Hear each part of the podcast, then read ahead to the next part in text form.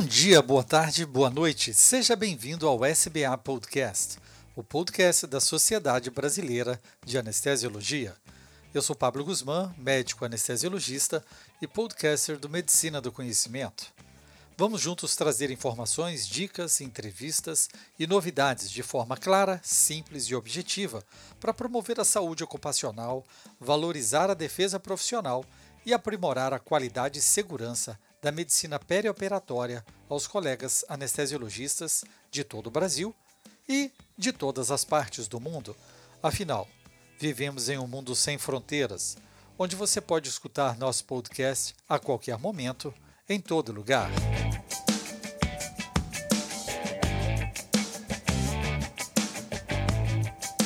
Vamos lá! Ative a notificação para ser informado quando o novo SBA Podcast for publicado. A cada 15 dias estaremos juntos no SoundCloud, Spotify, iTunes, Deezer e Google Podcast e outros players agregadores de podcast.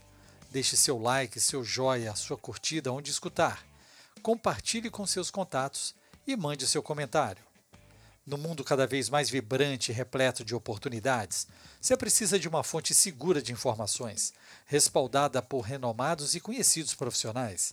Melhor ainda é ter a chancela da nossa Sociedade Brasileira de Anestesiologia, atuando ativamente nos desafios da nossa jornada diária em busca de qualidade e segurança para os nossos pacientes, mas com foco principal no profissional anestesiologista. A pandemia modificou a forma como as pessoas se relacionam e o ambiente de trabalho para muitos brasileiros. No entanto, muitos de nós anestesiologistas atuamos incansavelmente para o combate à doença e assistência de milhares de pacientes que ainda chegam aos hospitais em busca de tratamento. Como reflexo da dedicação, os profissionais tiveram impactos significativos na saúde física, mental, social e ocupacional. A SBA reuniu os anestesiologistas em 2020 na oitava edição do Simpósio de Saúde Ocupacional, o CISO. O CISO é um evento gratuito que tem por objetivo discutir e conscientizar os anestesiologistas brasileiros sobre a importância de exercer sua profissão sem deixar de lado a saúde física e mental.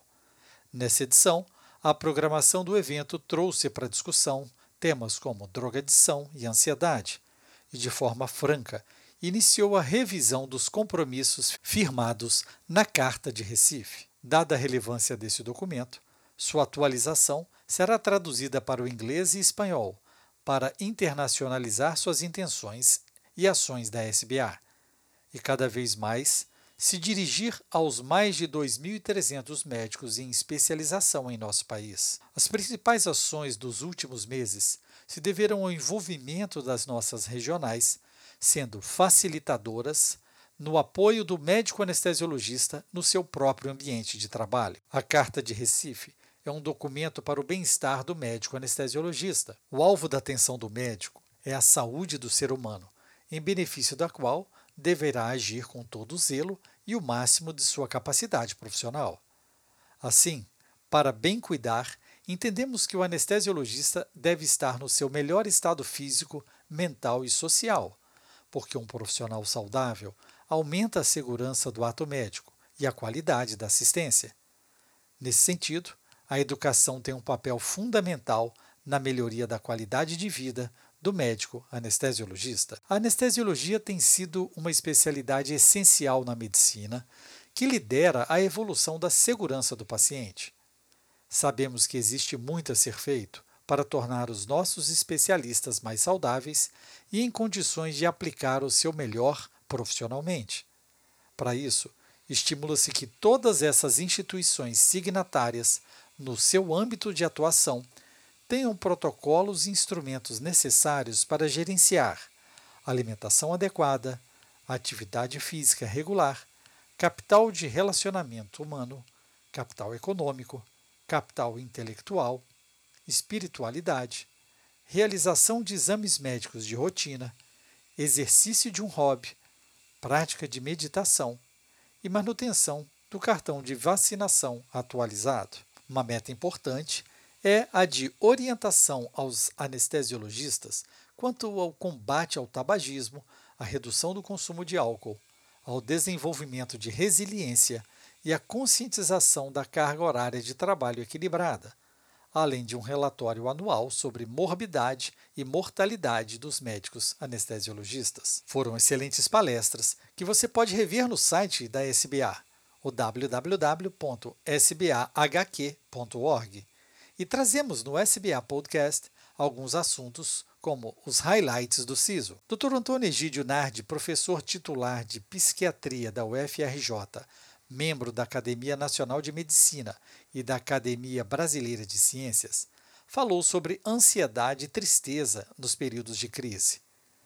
Vimos que os índices de depressão e ansiedade aumentaram muito na sociedade como um todo, e temos que nos adaptar a essa nova realidade em todos os níveis. No caso específico dos médicos, esse aumento de ansiedade e de depressão é algo que preocupa os profissionais de saúde mental porque muitos não procuram o tratamento. E no caso específico da anestesiologia, que é uma especialidade extremamente exposta à contaminação pela Covid, o nível de ansiedade e de depressão aumentou de forma estatisticamente considerável. Isso leva a saúde ocupacional dos anestesiologistas a ser um foco importante nas medidas preventivas. No dia a dia, vimos vários colegas de diferentes áreas da saúde serem contaminados pela doença e alguns falecerem. As precauções que todos nós temos que tomar nesse momento são ainda mais especiais na área de saúde. Alguns de nós já possuem fatores de risco, como idade, hipertensão arterial, obesidade, entre outras comorbidades. Então ficamos muito preocupados com o fato de também podermos transmitir a Covid para outras pessoas, inclusive nossos familiares o trabalho passa a ser um fator de estresse. Primeiro, pela questão da exposição, depois, pela possibilidade de contaminar outras pessoas, e, por fim, pelo aumento drástico da necessidade de assistência médica e de assistência hospitalar nas diferentes especialidades, o que fez com que nós, profissionais de saúde, tenhamos um aumento significativo de trabalho relacionado ao paciente contaminado durante a pandemia. Em algumas áreas, falar sobre depressão, ansiedade e dependência química ainda é um tabu pelo desconhecimento. A atenção especial precisa ser conferida aos médicos em especialização. Depressão, os transtornos de ansiedade ou o abuso que leva à dependência química devem ser encarados de uma forma direta, informativa e preventiva, pois devem ser diagnosticados e têm tratamento efetivo. Faz-se necessário educação extensiva sobre esses temas, programas de aconselhamento e acolhimento, controle institucional rígido de fármacos que causam dependência e, principalmente, programas de reabilitação para os dependentes químicos no seu diagnóstico, tratamento e retorno às suas atividades laborativas. No caso da depressão e dos transtornos de ansiedade, Existem diferentes tipos de tratamento que nos levam a resultados favoráveis. Na questão da dependência química, a situação é mais complexa, porque exige em primeira mão a colaboração do paciente. Muitas vezes, a substância a qual ele é dependente é de fácil acesso. Isso faz com que seja muito difícil para o indivíduo, ou mesmo para a equipe que está tratando, ficar distante da substância a qual ele possui essa dependência mas é necessário entender que são transtornos mentais graves, com risco de suicídio e risco de eventos adversos para os nossos pacientes. Nós já estamos tendo impactos significativos nos profissionais de saúde. Os especialistas já chamam até de uma quarta onda, uma onda com reflexos em relação à saúde mental da população em geral e nos profissionais de saúde, que formam uma categoria especialmente exposta ao estresse e expostas a situações de risco e tudo isso aumenta, inclusive, o risco de suicídio.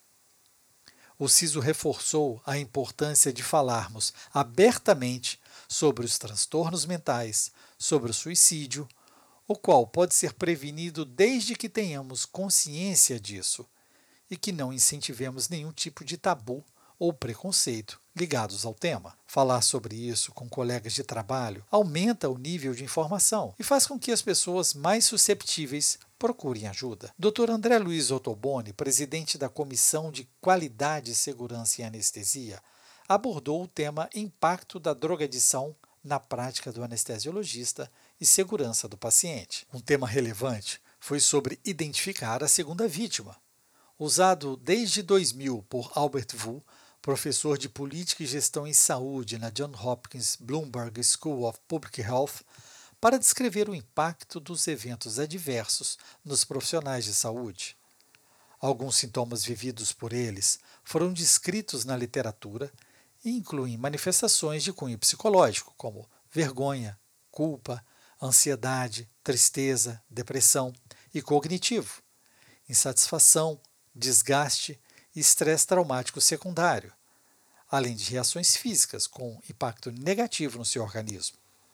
É provável que profissionais de saúde diretamente envolvidos em eventos adversos, aqueles caracterizados como complicações indesejadas decorrentes do cuidado prestado aos pacientes, mas não atribuídas à evolução natural da doença de base, sofram reações de resposta emocional que podem levar a distúrbios do sono, culpa, insegurança, vergonha, ansiedade ou mesmo redução da satisfação no trabalho. Se não tratados, podem resultar em algumas consequências, incluindo depressão, desgaste, transtorno de estresse pós-traumático e de ação suicida. É evidente que existe um risco de erro humano por trás de cada ação, mas cada pessoa deve ser responsabilizada apenas por atividades sob seu controle.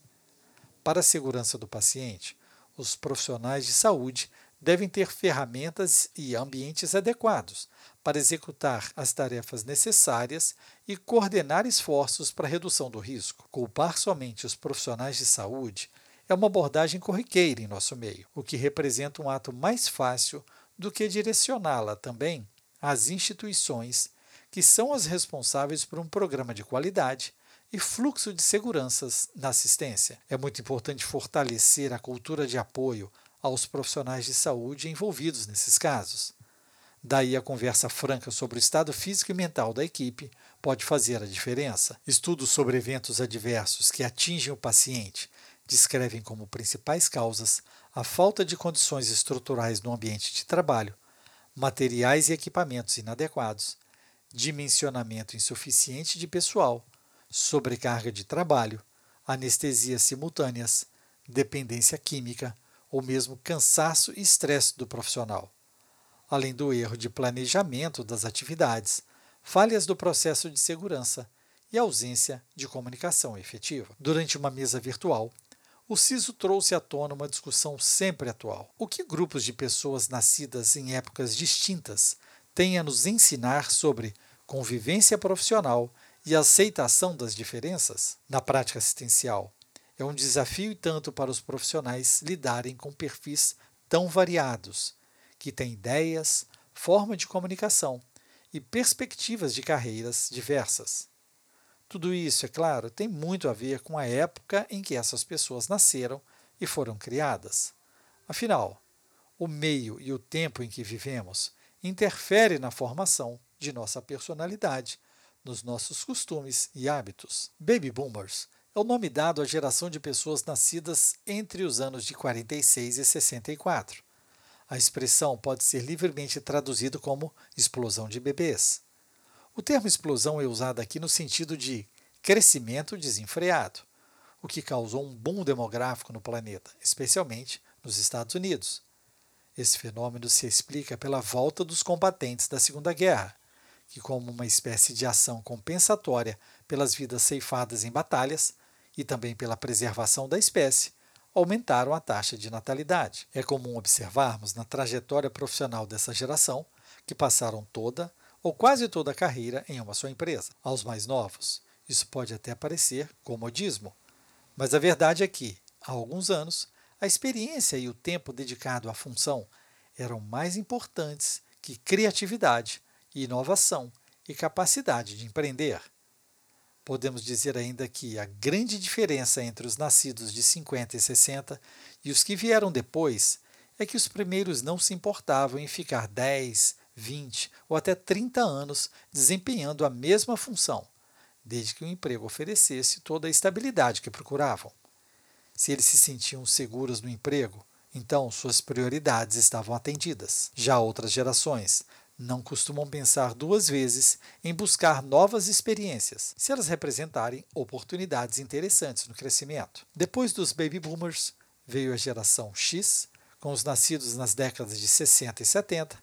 Os millennials, também chamados de geração Y, representam aqueles que nasceram no início da década de 80 até meados dos anos 90. Na sequência, veio a geração Z, ou nativos digitais, que são aqueles que nasceram no final de 90 e início dos anos 2000. Toda essa diferença geracional impacta na convivência em sociedade, nos relacionamentos interpessoais e também na vida profissional, como não poderia deixar de ser. Todos esses perfis trabalhando em conjunto, no mesmo plantão, torna-se um desafio e tanto para a gestão de pessoas. É notório o conflito de interesses profissionais que um baby boomer pode ter com alguém de outra geração, X, Y ou Z, diante de visões de mundo tão distintas. De um lado, a impressão de que os mais novos não têm paciência para conquistar resultados. Do outro, a percepção de que falta ímpeto para transformar a realidade. Melhor caminho é, sem dúvida, a melhoria da comunicação, treinamento em conjunto como um time e a criação de protocolos comuns. Não no sentido de engessar as ações ou criatividade individual, mas padronizar condutas que facilitam incorporar novas tecnologias, drogas mais eficientes e tornar a linguagem mais homogênea. Afinal, todos têm como principal foco o paciente. Você pode ver e ouvir as palestras do CISO 2020 na aba Defesa Profissional do site da nossa SBA no www.sbahq.org. Vamos lá! Ative a notificação para ser informado quando o novo SBA Podcast for publicado no SoundCloud, Spotify, iTunes, Deezer e Google Podcast. Escute também o SBA Podcast direto no site da SBA. Siga nas redes sociais Twitter, Instagram e Facebook e no canal do YouTube. Essa é uma parceria da Sociedade Brasileira de Anestesiologia e o Medicina do Conhecimento. Afinal, compartilhar é multiplicar.